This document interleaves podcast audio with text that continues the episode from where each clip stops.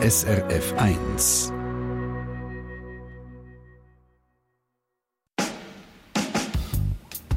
SRF 1 Doppelpunkt.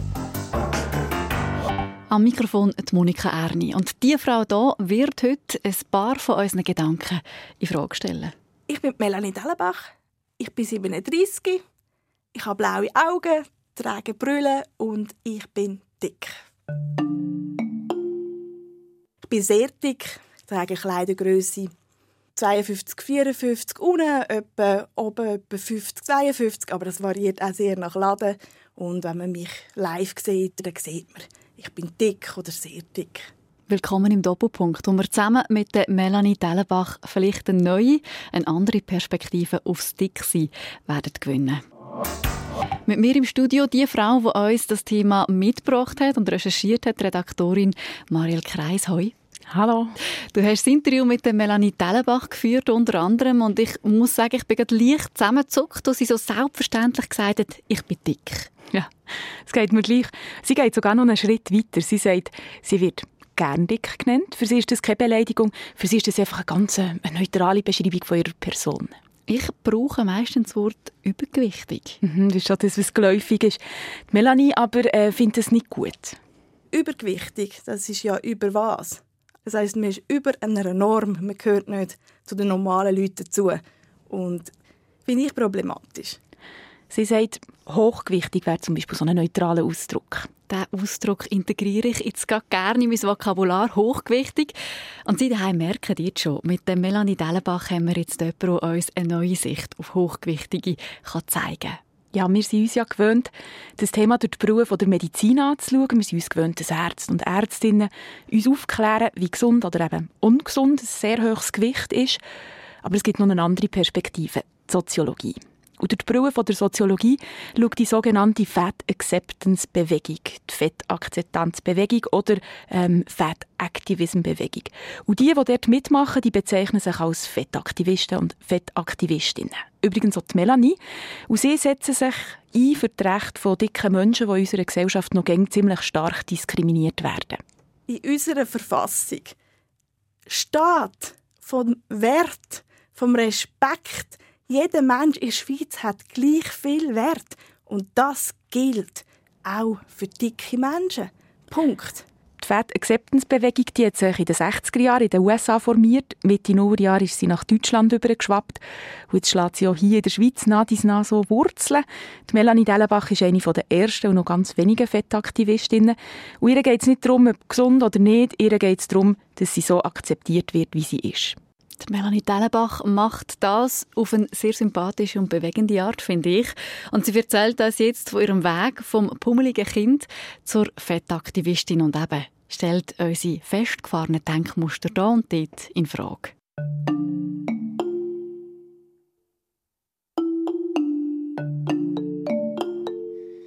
Seit Kind kennt Melanie das Gefühl, nicht zur Norm gehören, anders sein, nicht dem Schönheitsideal entsprechen – und sie kennt noch ein anderes Gefühl. Scham. Sie bezeichnet es sogar als Grundgefühl. Also so die Scham, wenn man zum Beispiel in einen, in einen Laden geht und man findet nichts. Scham, wenn man zum Beispiel schwitzt. Jeder schwitzt, aber man schämt sich da gerade. Scham, wenn man ein mehr schnauft. Äh, wenn man jetzt zu Stegen auf ist und dann schnauft. Scham, manchmal einfach auch, wenn man Platz einnimmt. Platz einnehmen. Im Flugzeug zum Beispiel. Das löst dann schon ganz viel Angst aus die Vorstellung, vielleicht nach einer eine ganze Flugreise nach jemandem zu sitzen, eventuell sogar je nach Fluglinie, ähm, dann nicht akzeptiert zu werden. Zugefahren bei Stosszeiten. Auch das nicht ganz einfach. Da leistet sie sich manchmal ein Erstklass-Ticket. Oder halt im Bus dann lieber stehen, als sitzen zum Beispiel. Ähm, oder halt auf den nächsten Bus warten, der vielleicht nicht so voll ist. Also das mache ich schon. Das mache ich aber halt sehr stark auch, um, um halt so Findlichkeit aus dem Weg zu gehen. Findlichkeit. Die Melanie ist jeden Tag damit konfrontiert. Besonders häufig erlebt sie sogenannte Mikroaggressionen. Äh, Mikroaggressionen sind häufig zum Beispiel so Blick im Bus manchmal. Manchmal, wo sich, wenn sich zwei Jugendliche so anschauen und dann zu mir und dann lachen und dann tuscheln oder irgendwie im Body beim Anstehen für fürs Klasse, wo dann die Teenager vorne dran irgendwie schauen und tuscheln. Oder Leute, die im Bus irgendwie dann so hm, jetzt sitzt da jemand dick, jetzt kann ich nicht nebenan sitzen. Oder jetzt kommt noch die daher. Oder, ähm, ja. Mikroaggressionen sind Alltag für die Melanie und immer mal wieder wird es so strüber. Auch schon habe ich, bin ich in einem kleinen Laden so in der Altstadt auf die Seite. Es war so ganz eng, gewesen, dass ein älterer Herr durch können. Und nachdem er vorbeigelaufen ist, höre ich so, ja, die sollte man auch mal vor eine Galeere spannen. Und ich auch zuerst mal das ist wirklich so, eine Minute gegangen, vor eine Galeere spannen. Was meint, meint jetzt wirklich das? Und ich meine, dass er meint. Also das riesige Kriegsschiff mit zwei Mästen, die im Mittelalter Sklaven oder Gefangene gerudert haben. Also ich habe so gefunden, ja, also geht's noch? Also, also ist einfach, warum? Ja, warum? Die Melanie hat eine Vermutung. Ich glaube, man hat die schräge Idee, dass dicke Leute nicht wissen, dass sie dick sind. Dicke Leute wissen, dass sie dick sind, sie hören es jeden Tag. Jeden Tag. Sie merken es, wenn sie in den Laden gehen, weil es keine Kleider gibt, sie merken es immer und überall. Also dicke Leute wissen, dass sie dick sind. Und dann gibt es die Idee, je mehr Druck, je eher verändern sie sich. Es braucht ein paar Klicks und ich finde mehrere Studien, die genau das Gegenteil beweisen.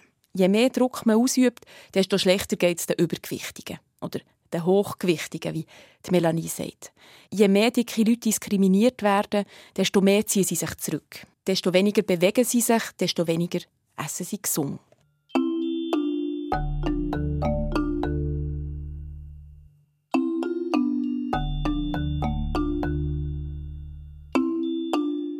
Es ist nicht lustig, dick zu einer Gesellschaft, die schlank die Norm ist, sagt Melanie. Und für mich drängt sich eine Frage auf.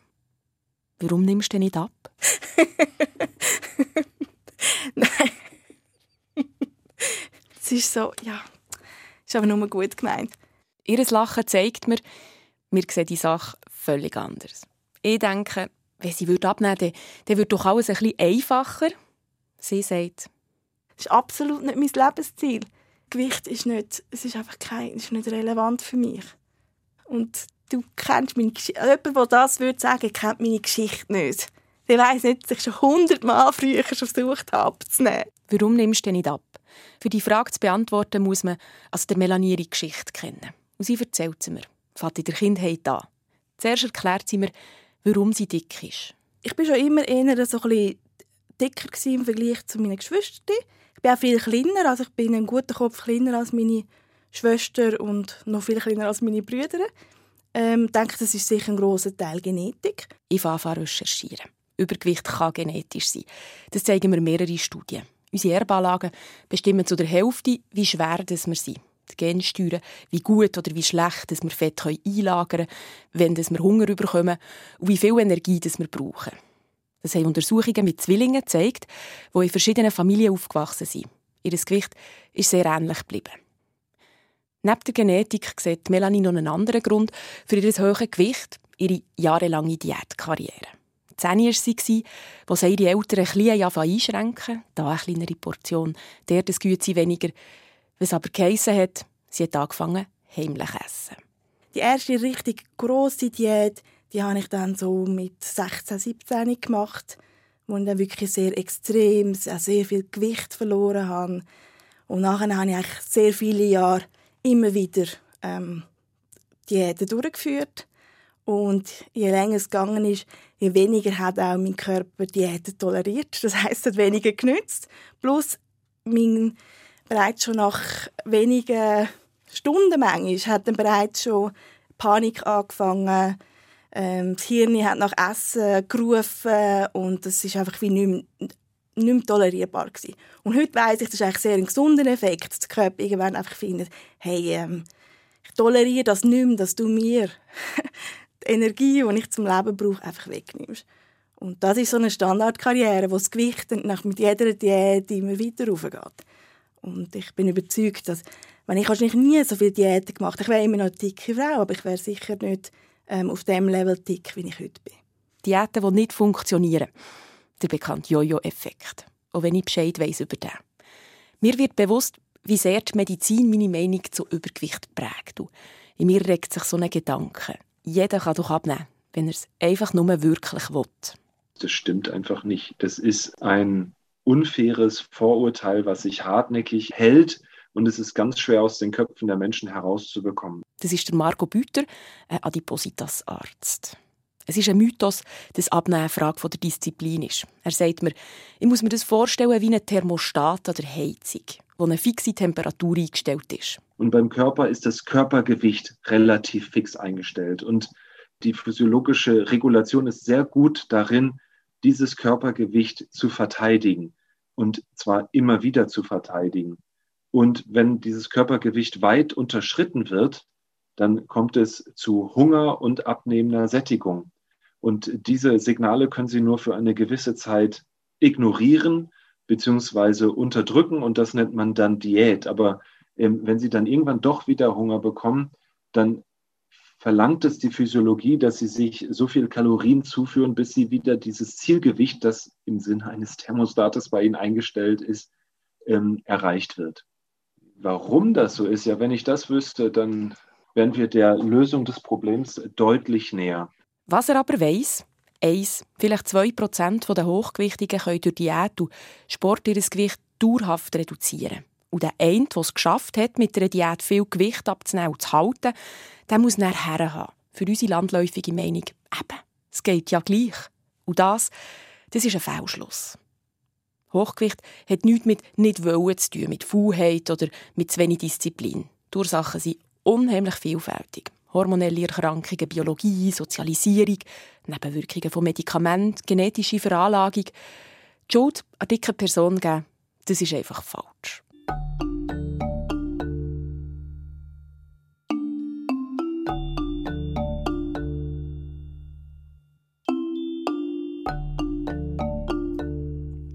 Zurück zu der Melanie Dellenbach, die das sehr gut kennt.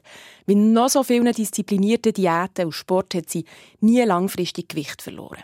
Und immer wieder ist sie auf ihr Gewicht angesprochen worden. Ich habe ähm, ähm, zum Beispiel teilweise auch gehört, ja, also ähm, so wirst du doch keine Lehrstelle finden oder so wirst du Mühe haben im Leben, zum Beispiel bei Partnersuche und so weiter. Und denke, ich habe nie das, Un, das Unbeschwerte gehabt. Ich habe zwar alles gemacht. Ich, meine, ich bin jeden Tag mit dem Velo in die Schule. Ich habe den Sommer lang in Body verbracht. Das habe ich schon gemacht, aber es war nie das ganz Befreite. Gewesen. Jeden Tag zu hören, zu sehen, zu spüren, dass sie nicht richtig ist, so wie sie ist. Nicht nur durch die Leute, sondern auch durch die Werbung. Vor kurzem ist Melanie auf einen Werbespot gestoßen von 2007 die Gesundheitsförderung Schweiz hat dann eine grosse Kampagne lanciert gegen Übergewicht bei Kindern und Jugendlichen und einen Werbespot im Fernsehen geschaltet. Ein Spielplatz, eine grosse Balkenwippe, auf der einen Seite der Sohn, auf der anderen Seite der Vater. Der Sohn ist so schwer, dass der Vater oben ist und nicht der Sohn. Und der Sohn sagt: Papi? Ja? Mir ist langweilig. Gehen wir wieder Fernsehen schauen? Also gut. Ich habe noch genau gespürt, wie viel Scham und Trauer die Werbung ausgelöst hat.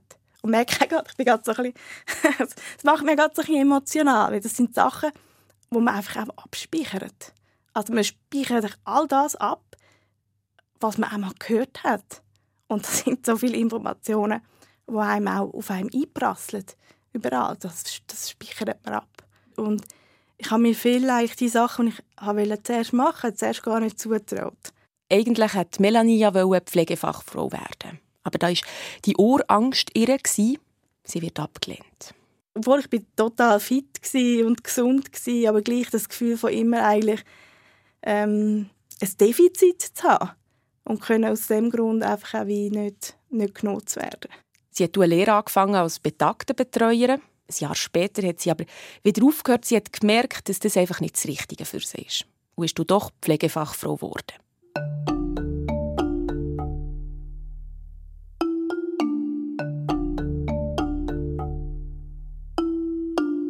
Hoher Blutdruck, Gelenkproblem, Muskelproblem, Diabetes.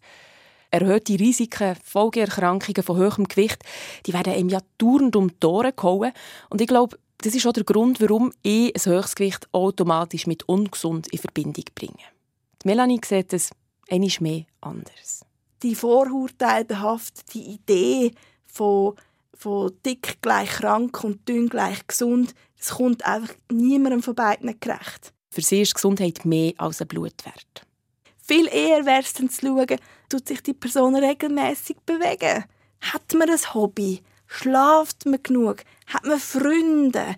Wird man nicht diskriminiert? Hat man passende Gesundheitsversorgung? Hat man genug, genug Zeit und Geld, um sich um freudvolles Essen zu kümmern? All diese Sachen sind viel, viel wichtiger. Dick ist gleich ungesund. Es fällt mir wahnsinnig schwer, mich von diesem Gedanken zu lösen. Und auch hier kommt wieder der Drang, mit einem Arzt darüber zu reden. Wenn Sie jetzt Adipositas als eine Erkrankung betrachten, die in unterschiedlichen Stadien abläuft ähm, und sich jetzt auf das Frühstadium der Erkrankung konzentrieren, dann ist es durchaus möglich, dass man äh, in diesem Zusammenhang dann noch von einem gesunden Dicken sprechen kann. Aber der Marco Büter sagt auch, die Wahrscheinlichkeit für Begleiterkrankung steigt natürlich mit zunehmendem Körpergewicht oder auch mit zunehmender Dauer ähm, oder Zeitraum, über die das Übergewicht besteht. Die Melanie aber schaut nicht primär durch die Brille der Medizin auf das Thema Übergewicht. Ihr geht es nicht darum, mich davon zu überzeugen, dass sie gesund ist. Es geht darum etwas anderes. Und wenn sie nicht gesund wäre, und wenn sie einen hohen Blutdruck hat oder Gelenkprobleme, und wenn das der Fall wäre, sagt Melanie, es kann dir doch egal sein. Mir geht es gut, ich fühle mich wohl in meinem Körper. Und es ist vor allem kein Grund, anders behandelt und diskriminiert zu werden.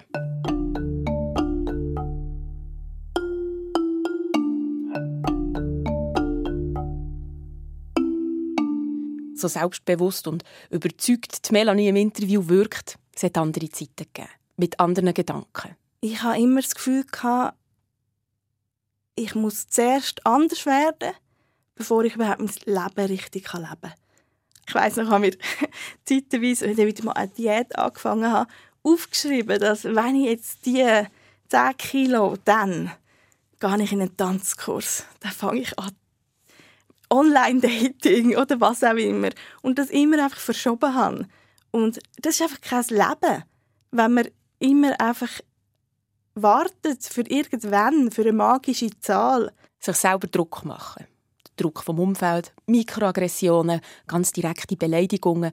All das hat dazu geführt, dass die Melanie immer wieder in die depressive Phase gefallen ist. Es nimmt einfach auch die Lebensfreude. Also wenn man sich immer damit einfach auch auseinandersetzt, was man dann jetzt sollte, ähm, dass man doch jetzt endlich sollte anders werden, damit man mehr wert ist und endlich kann ähm, sich wertvoll fühlen, dann ja, das, das zieht einfach ab und das ist einfach auch eine, eine Art von Leben, wo nicht ja, man ist einfach nie, in dem, nie im Hier und Jetzt. Und er ist der Tiefpunkt gekommen. Der Tiefpunkt, wo die Melanie Dellenbach ganz fest der Überzeugung war, mein Körper allein ist die Schuld, dass es mir nicht gut geht. Und sie hat sich professionelle Hilfe geholt. Hat sich angemeldet für ein Abnehmprogramm mit psychologischer Unterstützung. Und das Gute dort war einerseits, dass man von Anfang an gesagt hat in dem, in dem Spitalprogramm, die meisten Leute verlieren nur wenig Gewicht, aber es geht ihnen besser. Und ich habe natürlich gedacht, ja, also bei mir sicher nicht. Ich werde nachher 40 Kilo weniger haben, mindestens. Also für mich gilt das nicht. Und habe dort wirklich sehr gelernt in dieser Auszeit, also auch in dem, in dem psychologischen Coaching eigentlich, ja, ich bin eigentlich mehr als mein Gewicht. Könnte jetzt das einfach auch mal, einfach mal, mal sonst her schauen. Was brauche ich dann? Wer bin ich? Was macht mich aus? Und das war für mich eigentlich die Kehrtwende. Und was hat sie herausgefunden? Wer ist sie? Was macht sie aus? Ich bin gut. ich bin eigentlich ganz verlässlich, ich habe ganz viele Qualitäten. Ich bin sehr ein Schnelldenker, ich bin sehr ähm, motiviert, ich lerne gerne, ich tanze gerne. Ich habe zum Beispiel dann angefangen, ganz, ganz viel tanzen nachher. Und ich liebe es, neue Leute kennenzulernen, reisen. Also ich bin ganz, ganz etwas Vielseitiges. Eben so, ich bin wertvoll. ganz unabhängig davon, wie mein Körper aussieht. Ich verdiene Respekt von mir selber, von anderen Menschen. Ich darf schauen, dass es mir gut geht. Mir imponiert Melanie ihre Lebenseinstellung. Und doch bleibt noch so ein letzter Gedanke, den ich mit mir herumtrage. Fühlt sie sich ihrem Körper wohl? Ist sie zufrieden mit ihrem Körper? Ich bin mal zufrieden, ich bin mal nicht zufrieden. Ich meine, gerade jetzt zum Beispiel mit Corona. Manchmal ist einfach alles bäh. Das wird immer so sein. Ich fühle mich zum Beispiel im Moment nicht so fit. Ich arbeite viel am Computer. Ich bewege mich wenig. Ich mache wenig ab, natürlich. Äh, das beeinflusst mein Körperbild. Das liegt an den Umständen. Das wird wieder besser. Das heißt, ich nehme das dann einfach nicht als, als persönlich, sondern ich weiß einfach, ja, das gehört dazu. Also ich schaue mich dann an mit, mit ganz viel Liebe und Selbstmitgefühl und sage, ja, Corona ist eine schwierige Zeit und machen doch ein mehr Pause und ab und zu einen Spaziergang und mal wieder ein bisschen Yoga zwischendurch. So. Auch wenn es nicht einfach ist in unserer Gesellschaft, die Melanie fühlt sich sehr häufig schön. Und sie hat gelernt, ihren Körper zu schätzen. Genau so, wie er ist.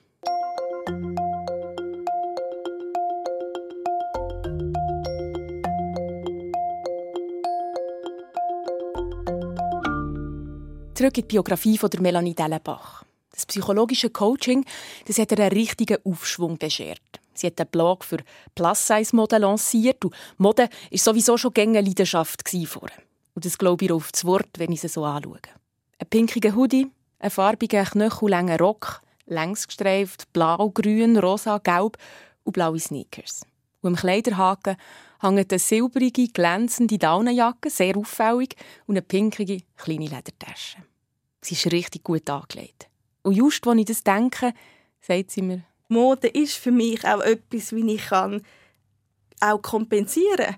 Wo die Leute zwar finden, ah, die Melanie ist sehr dick, aber sie kleidet sich gut. Also heute mache ich das bewusst manchmal nicht, weil ich mich nicht mehr immer dem anpassen will. Aber dann wird natürlich anders mit mir umgegangen. Das heißt, wenn ich zum Arzt gehe, zum Beispiel, Frauenarzt als Beispiel, ich tue mich aufstylen für zum Frauenarzt, weil ich weiß, ich werde besser behandelt, als wenn ich nicht gut angelegt gehe. Wo sie als Bloggerin geschafft hat, hat sie Modeshows für grosse Grössen in New York und zu LA besucht. Sie ist in eine Welt hineingekommen, die sie bis dann nicht kennt hat. Das ist einfach auch schon nur das, das zu sehen. Also all die dicken, tollen Menschen, die einfach sind, die, die einfach das Leben geniessen und miteinander und festen. Und das ist wirklich etwas, ähm, etwas völlig Neues gewesen. Das hat auch für mich das Bild von, ähm, mit dem ich aufgewachsen bin, oder? Von den, von den traurigen, dicken Menschen ähm, auch völlig verändert. Und das ist schon etwas, wo, wo einmalig war. In den USA hat sie Mitglieder von der sogenannten Fat Activism Bewegung lernen kennen. Eine Bewegung, die sich seit den 60er Jahren für die Rechte von hochgewichtigen Menschen einsetzt. Nach einem Jahr ist Melanie zurückgekommen in die Schweiz, hat Tanzkurse für dicke Frauen und ist Mutter geworden. Die Aussage, so wirst du nie einen Mann finden, die hat sich nicht bewahrheitet. Sie ist seit zwölf Jahren verheiratet. Item. Nachdem die Melanie von den USA ist zurückgekommen in die Schweiz, hat sie Frieden mit ihrem Körper geschlossen und gefunden, jetzt können sie mit dem Thema abschließen. Ihren Modeblog den hat sie eingestellt. Aber ein paar Jahre später da ist ihr bewusst worden, hey, in der Schweiz passiert einfach nichts gegen die Diskriminierung von dicken Menschen. Wir reden so viel über andere Formen von Diskriminierung, über Diversität und dicke Menschen sind da drinnen immer vergessen. Die kommen nicht vor. Es ist nach wie vor in der Schweiz so, dass es kein Thema ist. Dass es auch nicht okay ist, wenn dicke Menschen beleidigt werden. Wenn dicke Menschen jede Punchline im Witz sind. Dass das auch verletzend ist. Und dass es auch zu einer sozialen Ungleichheit führt. Alles, was wir bis jetzt gehört haben, die groben Beleidigungen, Mikroaggressionen, depressive Phasen, Vorurteile, Scham, das dauernde Gefühl, ich muss zuerst anders werden, bevor ich richtig leben kann. All das hat sie zu dem gemacht, wo sie heute ist. Eine Fettaktivistin. Eine der ersten in der Schweiz. Sie bezeichnet sich auch als Body Respect Activist. Letztes Jahr hat sie das Projekt Yes to Bodies gegründet. Sie will Körperrespekt und Körpervielfalt in der Schweiz zum Thema machen, eine neue Kultur von Körperrespekt kreieren. Eine Art Lobby, die sich für die Rechte von dicken Menschen einsetzt, sie sichtbar macht, wie es eben auch in den USA gibt oder seit Mitte Nullerjahre auch in Deutschland. Im Rahmen von Yes to Bodies bietet sie Workshops an, sie sensibilisiert, redet bei Podiumsdiskussionen mit und sie will auch in der Politik mitmischen. Wenn jetzt etwas, sagen wir, die Krankenkasse verändert wird, können sagen, wir wollen auch einen Platz am Tisch haben. Und wir wollen uns nicht nur definieren lassen von Personen, die uns als medizinische Objekte anschauen. Und Melanie Dellenbach wehrt sich öffentlich. Wie letzten Januar, wo sie gefunden hat, eine Plakatkampagne von einer Fitnesskette in Deutsch- und in der Weltschweiz ist dickenfändlich. Muss ich das so vorstellen, das war der teilweise überall. Drei Plakate im Bahnhof, oben dann noch, zum Beispiel in Neuenburg, der riesige Screen mit einer Weihnachtskugel, die dann aufplatzt ist in eine dicke, also unförmige, dicke Kugel. Und dann eigentlich mit dem Slogan «Weg mit dem Weihnachtsschmuck» oder auf Französisch «In Schrank mit dem Weihnachtsschmuck». Und ich habe ganz viele Meldungen bekommen, speziell aus dem Welschen, was das mit den Leuten gemacht hat. Ihr Poster ermutigt dicke Körper, sich in den Schrank zu stellen, nicht mehr in der Welt aufzutauchen, nicht mehr zu existieren. Glauben Sie ernsthaft, dass das dicke Menschen dazu ermutigen kann, sich zu bewegen? Ich sehe dieses Plakat ständig und überall. Am Bahnhof, beim Spaziergang durch die Stadt, auf Spotify, auf YouTube. Es drängt sich mir auf, egal was ich tue. Am liebsten würde ich mir die Haut abreißen, damit ich nicht mehr in meinem Körper bin. So fühle ich mich, wenn ich es sehe. Die Statements waren Teil einer kleinen Gegenkampagne, die Melanie als Reaktion auf die Plakatkampagne lanciert hat. Und sie hat die Werbung auch bei der Lauterkeitskommission eingereicht. Dort kann jede Person Werbungen beanstanden, die sie als unlauter anschaut, also als diskriminierend. Erfolg hat Melanie aber nicht gehabt. Aber auch der Ärzte wird das als allgemein verständlich angeschaut, dass man über die Weihnachten Gewicht zunimmt, also wie eine Kugel aufplatzt und man für das ins Fitnesscenter soll.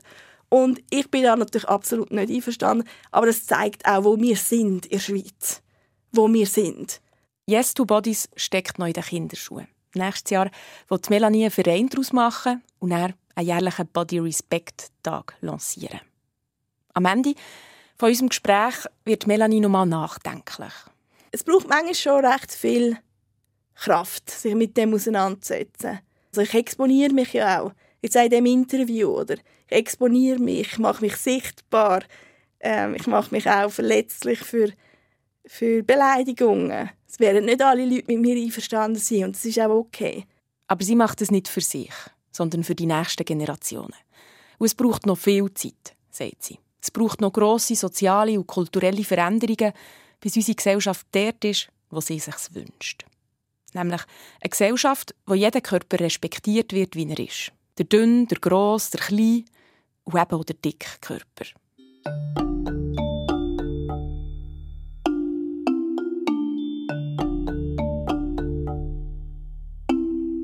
Das ist der Doppelpunkt. Wir schauen mit einem anderen Blick auf das Thema Übergewicht oder eben Hochgewicht, wie Melanie Dellenbach sagt. Ich habe gemerkt, während dem ganzen Teil, wo sie erzählt hat, ich habe selber auch blinde Flecken. Da tauchen auch bei mir im Alltag diskriminierende, unhinterfragte Gedanken auf rund ums Thema hochgewichtige Menschen. Also was man bei Frauenfeindlichkeit und Rassismus falsch findet, das denken oder sagen wir bei hochgewichtigen Menschen teilweise ganz selbstverständlich. Und ich finde es Zeit, dass wir auch das davon hinterfragen. Und jetzt von dem Erfahrungsbericht kurz ein Ausflug in Zahlen- und Faktenlandschaft. Wie viele hochgewichtige Menschen gibt es in der Schweiz, Marielle? Knapp 42 Prozent der Erwachsenen sind übergewichtig. Das Bundesamt für Statistik das redet nicht von Hochgewicht, sondern von Übergewicht. 30 Prozent sind übergewichtig, ein mehr als 11 Prozent sind stark übergewichtig, also adipös und Adipositas wird in der Medizin klar als Krankheit angeschaut, insgesamt eben etwa 42 Prozent. Und bei den Kindern und Jugendlichen sind 15 Prozent adipös oder übergewichtig. Das sind die neuesten Zahlen von 2017. Wie sehen die Geschlechterverhältnisse aus? Bei den Übergewichtigen gibt es mehr Männer als Frauen. Bei Adipositas ist das Verhältnis praktisch halb-halb. Also es werden immer mehr? Man muss ein bisschen unterscheiden zwischen hochgewichtig und adipös. Bei hochgewichtigen Menschen ist es in den letzten 20 Jahren relativ stabil geblieben. Der Anteil der adipösen Menschen aber der hat sich verdoppelt, von 6,8 auf 11,3 Prozent. Und bei den Kindern da ist der Anteil von Übergewichtigen oder Hochgewichtigen in den letzten 15 Jahren sogar minimal zurückgegangen. Ab wann ist man denn per Definition von diesen Statistiken in der Kategorie übergewichtig? Also es legt die WHO fest, die Weltgesundheitsorganisation. Äh, die legt es anhand vom BMI fest, vom Body Mass Index. Ganz eine einfache Formel. Gewicht der Größe im Quadrat. Also ich bin 1,70 groß, 63 Kilo schwer, also ein BMI von 21 und laut der WHO ist das Normalgewicht. Das Normalgewicht das liegt zwischen 18,5 und 25. Ab 30 gilt man als adipös. Also es würde jetzt bei mir heißen, wenn ich über 88 Kilo schwer wäre. Aber der BMI der wird sehr kritisiert. Von allen, die ich für die Sendung geredet habe. Der BMI der ist eigentlich nicht mehr akzeptiert als alleiniges Kriterium für zu bestimmen, ob jemand übergewichtig ist, geschweige denn krank. Also eine Grenze ziehen anhand von dieser Zahl, das kann in der realen Welt grundsätzlich wahrscheinlich fast nicht funktionieren. Was wird denn diskutiert alternativ? Es gibt mehrere Argumente. Ähm, nehmen wir jetzt zum Beispiel mal einen Spitzensportler, 1,90 groß, 95 Kilo schwer. Sein BMI ist 26,3. Er ist also nach der WHO schon übergewichtig, ähm, auch wenn er sehr wenig Körperfett hat. Dann gibt es noch ähm, die Meinung von Friedrich Schorb. Er ist ein Soziologe und forscht zum Thema Gewichtsdiskriminierung. Wir hören ihn später in dieser Sendung noch. Der Friedrich Schorb der sagt, die Grenzwerte, die die WHO festgelegt hat, das sind Werte, die ein Expertengremium hat festgelegt Ein Gremium, wo ähm, Männer drinnen gesessen mit einer Verbindung zu Pharmaunternehmen. Und das Ziel war von Anfang an, einen möglichst grossen Teil der Bevölkerung zu Risikopersonen zu erklären. Für zum Beispiel eben mehr, mehr Medikamente zum Abnehmen zu verkaufen. Und ähm, ein drittes Argument ist der BMI und die Grenzwerte von der WHO, die sagen einfach nichts über das reale Gesundheitsrisiko aus. Also ein höherer BMI sagt nicht automatisch, dass man krank ist? Genau, ja. Es ist nicht erwiesen, dass ein höherer BMI tatsächlich jetzt zum Beispiel mit erhöhter Sterblichkeit zusammenhängt. Im Gegenteil sogar, es gibt Studien, die zeigen, Leute mit einem BMI von 27 haben die höchste Lebenserwartung. Und das wäre laut WHO ja, schon ein mittleres Übergewicht. Was haben denn höheres Gewicht und eine längere Lebensdauer jetzt für einen Zusammenhang? Ja, das würde ich auch gerne wissen. Aber man weiß es eben noch nicht, noch nicht. Aber klar ist für die Forscher, dass man sich eben dem Diktat vom in Anführungszeichen Normalgewicht, das seit Jahrzehnten gilt, nicht weiterhin so unkritisch unterwerfen sollte. BMI ist kein Wert, um das Gesundheitsrisiko von höherem Gewicht zu bestimmen. Was wäre der richtige Wert zum Bestimmen, wenn Übergewicht oder eben Hochgewicht krank macht? Ich habe das mit dem Adipositas-Arzt, mit dem Marco Bütter, ähm, besprochen. Es gibt den Hüft-Bauchumfang, der eine wichtige Rolle spielt. Im Englischen die Hip-Waist-Ratio, von der wir wissen, dass sie eine starke Vorhersagefunktion hat auf das Entstehen von Begleiterkrankungen wie Diabetes oder auch Erkrankungen des Herz-Kreislauf-Systems. Das ist ein wichtiger Aspekt. Und häufig auch das Vorhandensein von Begleiterkrankungen wie Blutzuckererkrankungen, Hochgewicht führt zu Diskriminierung, das haben wir gehört, das ist das eine. Das andere ist das Risiko, dass aufgrund von sehr hohem Gewicht Folgeerkrankungen entstehen. Aber es gibt ja nicht nur gesellschaftliche und gesundheitliche Folgen. Hochgewicht kostet dafür, darum hat es auch eine beachtliche volkswirtschaftliche Bedeutung. Das Bundesamt für Gesundheit hat 2012 das letzte Mal Zahlen dazu veröffentlicht. Rund 8 Milliarden kostet Hochgewicht pro Jahr. Das ist dreimal mehr als noch vor zehn Jahren. Da sind indirekte Kosten drin, wenn jemand nicht mehr arbeiten kann, wenn jemand invalid wird wegen hohem Gewicht oder vorzeitig stirbt. Und da sind direkte Kosten drin, also die Behandlung von Adipositas und, und Folgeerkrankungen.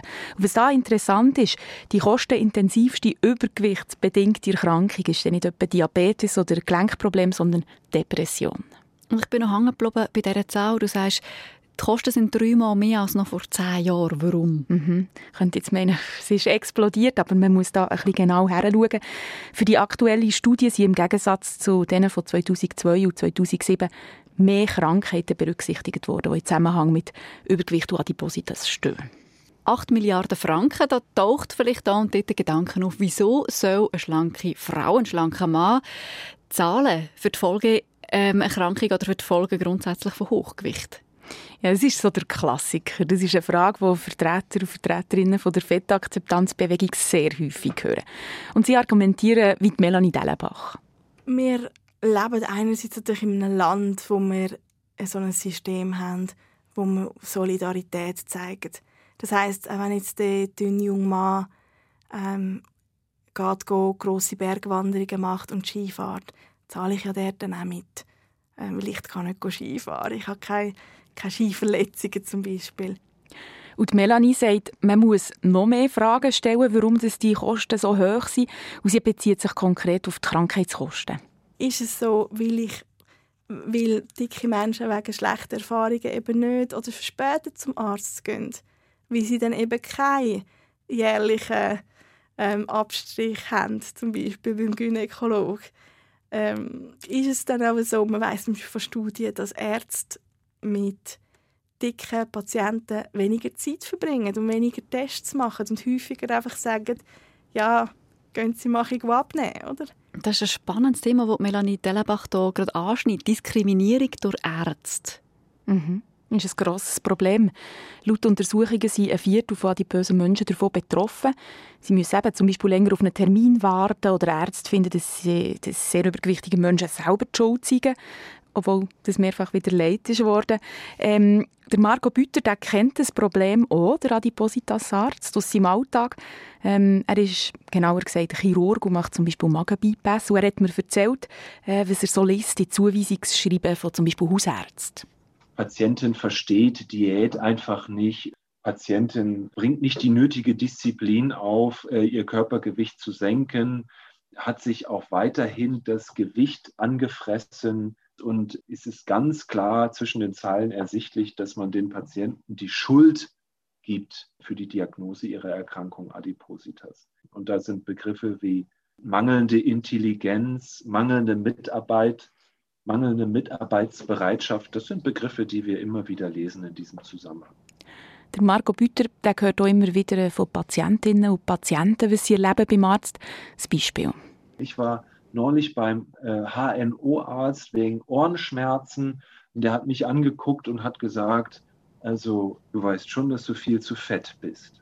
Aber eigentlich, ja, wäre die Patientin wegen Ohrenweh beim Arzt gewesen. Ein anderes Beispiel, das mir Marco Büter hat erzählt, von einer Patientin, ähm, und sie hat ihm erzählt, was sie als 13-, 14-Jährige von ihrem Kinderarzt hat gehört.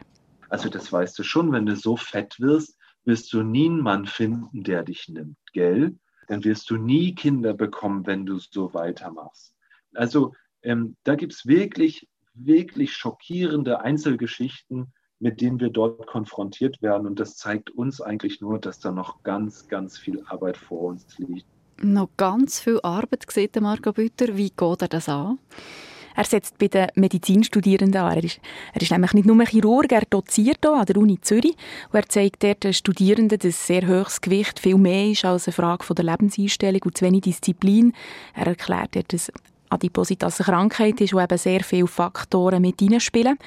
Und er steckt in seinem Kurs Medizinstudentinnen und Medizinstudenten in Fettsuits. Das sind so schwere Ganzkörperanzüge mit viel Gewicht, ähm, wo sie spüren sollen, wie es hochgewichtigen Menschen im Alltag geht.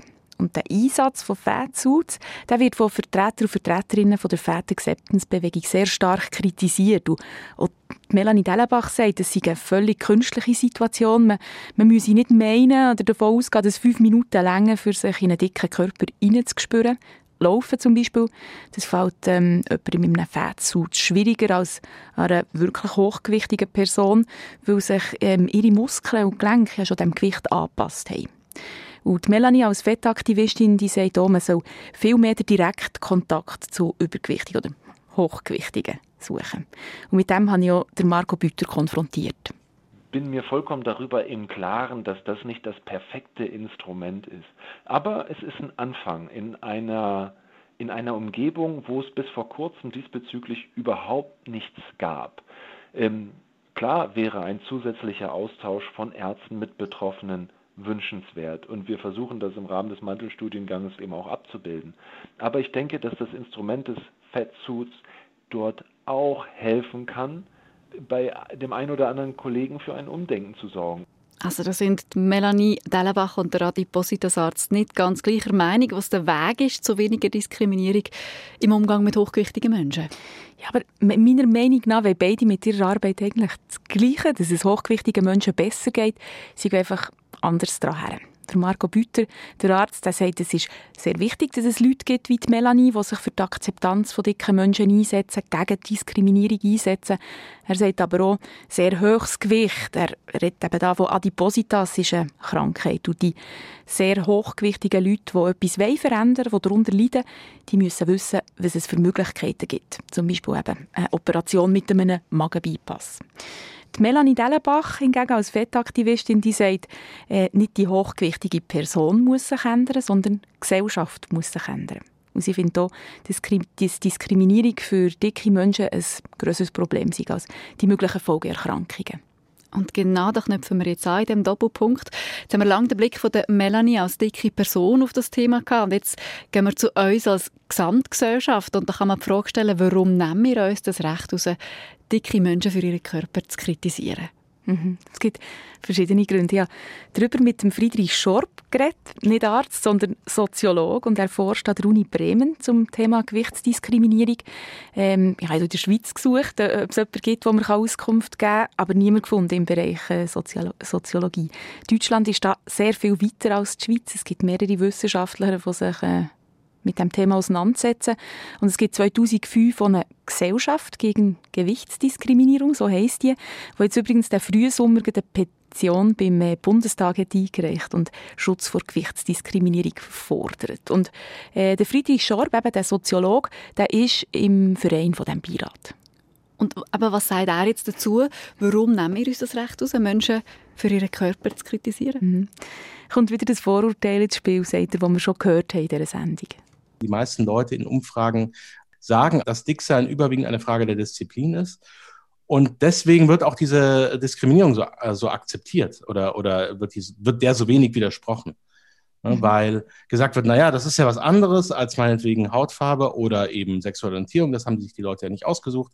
Das haben sie sich aber ausgesucht. Da könnten sie ja was dagegen tun. Im Gegenteil, wenn wir sie ein bisschen äh, pieksen sozusagen, äh, dann äh, sind sie vielleicht auch eher bereit, ihr Verhalten zu ändern. Und wir haben es in dieser Sendung gehört, dass zu sagen, das wäre zu einfach und in den meisten Fällen nicht wahr. Dicke sind nicht einfach faul, es ist ein hochkomplexes Zusammenspiel, das zu hohem Gewicht führt. Mhm. Aber das Vorurteil, das ist noch so fest in unseren Köpfen verankert und wir meinen, wir tun dicken Menschen etwas Gutes, wenn wir sie immer wieder darauf hinweisen, dass sie zu dick sind. Erstens, als wenn sie es nicht schon selber wüssten und zweitens, das haben wir ja gehört, Druck machen verschlimmert mehr, als dass es hilft. Der Friedrich Schorb der sagt auch, dass man kaum Widerspruch ähm, erfährt, wenn man Witze über dicke Leute macht. Also es gilt als legitim, dicke, feindliche Witze zu machen. Das ist jetzt nicht in erster Linie der Stammtisch, den er da meint, sondern ähm, politische Comedy-Sendungen im Fernsehen, vor allem so Late-Night-Shows. Late-Night-Shows, die ja eigentlich so politisch eher links und irgendwie progressiv eingestellt sind in der Regel die aber trotzdem alle irgendwie sich darüber lustig machen, wie schlimm Donald Trump in seiner Tennishose aussieht oder wie, wie eben Altmaier aussieht oder ähm, Gabriel und wie viel die immer essen. Also die in diesem Bereich überhaupt keine Sensibilität haben. Und äh, das zum Beispiel bei, bei Witze über Schwule oder Frauen halt in, in dieser Form nie machen würden. Also dick sein und Hochgewicht, das ein blinder Fleck, den wir als Gesellschaft noch haben und nicht wirklich checken, dass da wirklich auch Diskriminierung im Spiel ist. Es gibt noch einen weiteren Grund, warum wir uns das Recht herausnehmen, dicke Menschen für ihren Körper zu kritisieren. Ähm, und finde ich noch spannend, der Friedrich Schorb der sagt, dass dicke Leute TV-Format, wie zum Beispiel Schwiegertochter gesucht oder auch so ein Makeover-Format, wo aus dem hässlichen Enteli die, die schön schlank Schwan wird, dass, dass, dass die dort ein bisschen lächerlich gemacht werden. Es wird dann auch manchmal so mit, mit entsprechenden Soundeffekten untermauert, ne, dass es knarzt und kracht, wenn die äh, Person sich irgendwo hinsetzt. In diesen Formaten, in denen ja sowieso Menschen bloßgestellt wird, ist eben das Gewicht ein ganz großer Faktor, um irgendwie darzustellen, dass sie irgendwie ja unattraktiv oder sonst wie irgendwie bemitleidenswert oder eben auch äh, belustigend sind. Also einerseits werden im Fernsehen dicke Leute lächerlich dargestellt, andererseits sind sie auf dem Bildschirm immer weniger sichtbar, also vielleicht aus dem Grund nicht präsentabel genug. Hm. Ich habe mich mal geachtet, wo mir Friedrich Schorb das gesagt hat, dass sie weniger da sind, weniger sichtbar. Ich schaue jetzt auf Netflix Jane the Virgin, so eine Telenovela, und tatsächlich es gibt nicht eine dicke Person. Also der dicke Körper der wird sozusagen ausradiert. Nicht nur in Serien für Erwachsene, sondern neue Kinderbücher und Serien und Filme für Kinder. Biene Meier ist jetzt irgendwie, nachdem sie jetzt äh, animiert ist, ist sie schlank, ist nicht mehr so pummelig. Beim Pumuckl hat man es auch versucht, da gab es dann Proteste, der wurde dann wieder in seine alte Form zurückgebracht. Der war ja auch nicht besonders dick, aber war halt ein bisschen pummelig. Bob der Baumeister, der sieht jetzt aus wie so ein Chippendales-Model, der war ja vorher auch eher so plump ein bisschen, ne? Der hat ja irgendwie so ein Sixpack, also total absurd. Oder auch, dass Justus Jonas von den drei Fragezeichen im Film dann von einem schlanken oder jedenfalls keinesfalls dicken äh, Schauspieler dargestellt wurde. Ja, das prägt natürlich dann auch kindliche, insbesondere kindliche Sehgewohnheiten. Also dicke Menschen sind nicht sichtbar und wenn schon, dann vielleicht karikiert. Also dann ist es dann zum Beispiel der lustige Dicke. Ich finde, man darf aber nicht ausblenden, es gibt auch Gegentrends. Ein Barbie, die früher noch super dünn war, also heute ja immer noch, aber es hat sie damals noch super dünn gegeben. Jetzt gibt es sie auch in diversen anderen Variationen, auch mit mehr Gewicht. Oder auch Werbung für Hautpflegeprodukte, wo plötzlich auch andere, rundlichere Formen von Frauenkörper ins Rampenlicht gerückt werden. Und es gibt ja jetzt auch, schönerweise, die Body Positivity Bewegung. Also das ist eine, Bewegung, die man zum Beispiel auch auf äh, Instagram oder Facebook und Social Media sieht, wo Menschen, die nicht ins gesellschaftliche Schönheitsideal passen mit ihrem Körper, sich zeigen und auch Mut machen, zu seinem ganz individuellen Körper zu stehen. Jetzt Marielle, was hat die Body Positivity gebracht, jetzt gerade auch in Bezug auf äh, die Akzeptanz von dicken Menschen? Der Friedrich Schorb sagt schon, ja, das, das bringt schon etwas. Dicke Menschen werden so sichtbarer, aber er hat hier zwei Probleme mit dieser Bewegung. Erstens kritisiert er, dass da vor allem Frauen vertreten sind, Männer sehr viel weniger, bis gar nicht, und dass es noch nicht wirklich eine, eine wirkliche Vielfalt ist. Also sehr dicke Körper sind dort nicht wirklich vertreten. Ähm, es geht in dieser Body Positivity oder auch in diesen Modelsendungen, ähm, die es so gibt für grosse Grössen, geht es darum, es darf nichts schwabbeln. Sandur-Figur, also so eine schmale Taille, das ist schon Voraussetzung. Der Körper wird also auch in dieser Body Positivity Bewegung irgendwie wieder ein bisschen normiert. Ähm, und der zweite Punkt, das zweite Problem, das Friedrich Schor mit der Body Positivity hat, ist das. Es ist manchmal eine Überforderung und ein bisschen viel verlangt, Leuten zu sagen, ach, jetzt finde ich doch einfach schön. Ja? So nach dem Motto, äh, wenn du es schon nicht geschafft hast abzunehmen, dann musst du es jetzt wenigstens schaffen, deinen Körper zu akzeptieren. Das ist nicht so einfach. Insbesondere, wenn einem die Gesellschaft die ganze Zeit immer noch mitteilt, dass der Körper eben unattraktiv und krank und sonst wie negativ ist. Er sagt, genau wie die Melanie, es ist nicht die Aufgabe einer dicken Person, sich zu sagen, ah, ich vergesse jetzt die ganzen Kritiker und finde mich schön, so wie ich bin. Der Friedrich Schorb sagt, es ist die Aufgabe der Gesellschaft, das Klima zu schaffen, wo der Körper nicht mehr so stark stigmatisiert und bewertet wird ein Klima schaffen. Das klingt jetzt schön. Jetzt, wie machen wir das ganz konkret? Hat der Friedrich Schorb eine Lösung? Ja, hat er. Man muss dicke Menschen sichtbarer machen. Eine Vielfalt an Körpern muss irgendwie im öffentlichen Raum und überall sichtbar werden. Wie wir das ja zum Teil auch heute haben im Bereich mit, ne, mit Ethnie oder so. Das ist ja heute selbst, völlig selbstverständlich, wenn man sich irgendwelche Prospekte durchblättert, äh, Modeprospekte oder was auch immer, oder ob das jetzt äh, oder irgendwelche jetzt äh, Kataloge für Kinderspielzeug. Da sind immer irgendwie farbige Kinder dabei. Das sind nicht nur weiße und Kinder, die, deren Eltern oder die, die sozusagen asiatischer oder afrikanischer Abstammung sind, sind da selbstverständlich mit dabei. Und das war ja vor 20, 30 Jahren auch nicht so. Die hochgewichtigen Menschen sollen bei uns in der Gesellschaft einen Platz haben, und zwar einen, der sich gut anfühlt, wo sie sich willkommen fühlen, wie wir uns das doch alle selber auch wünschen. Danke, Marielle, für die neue Perspektive auf das Thema Hochgewicht, das du uns hier mitgebracht hast. Sehr gern. Das war es mit dem Doppelpunkt von heute. Schön, haben Sie reingelassen. Redaktion Marielle Kreis. Mein Name Monika Erni. SRF 1 Doppelpunkt.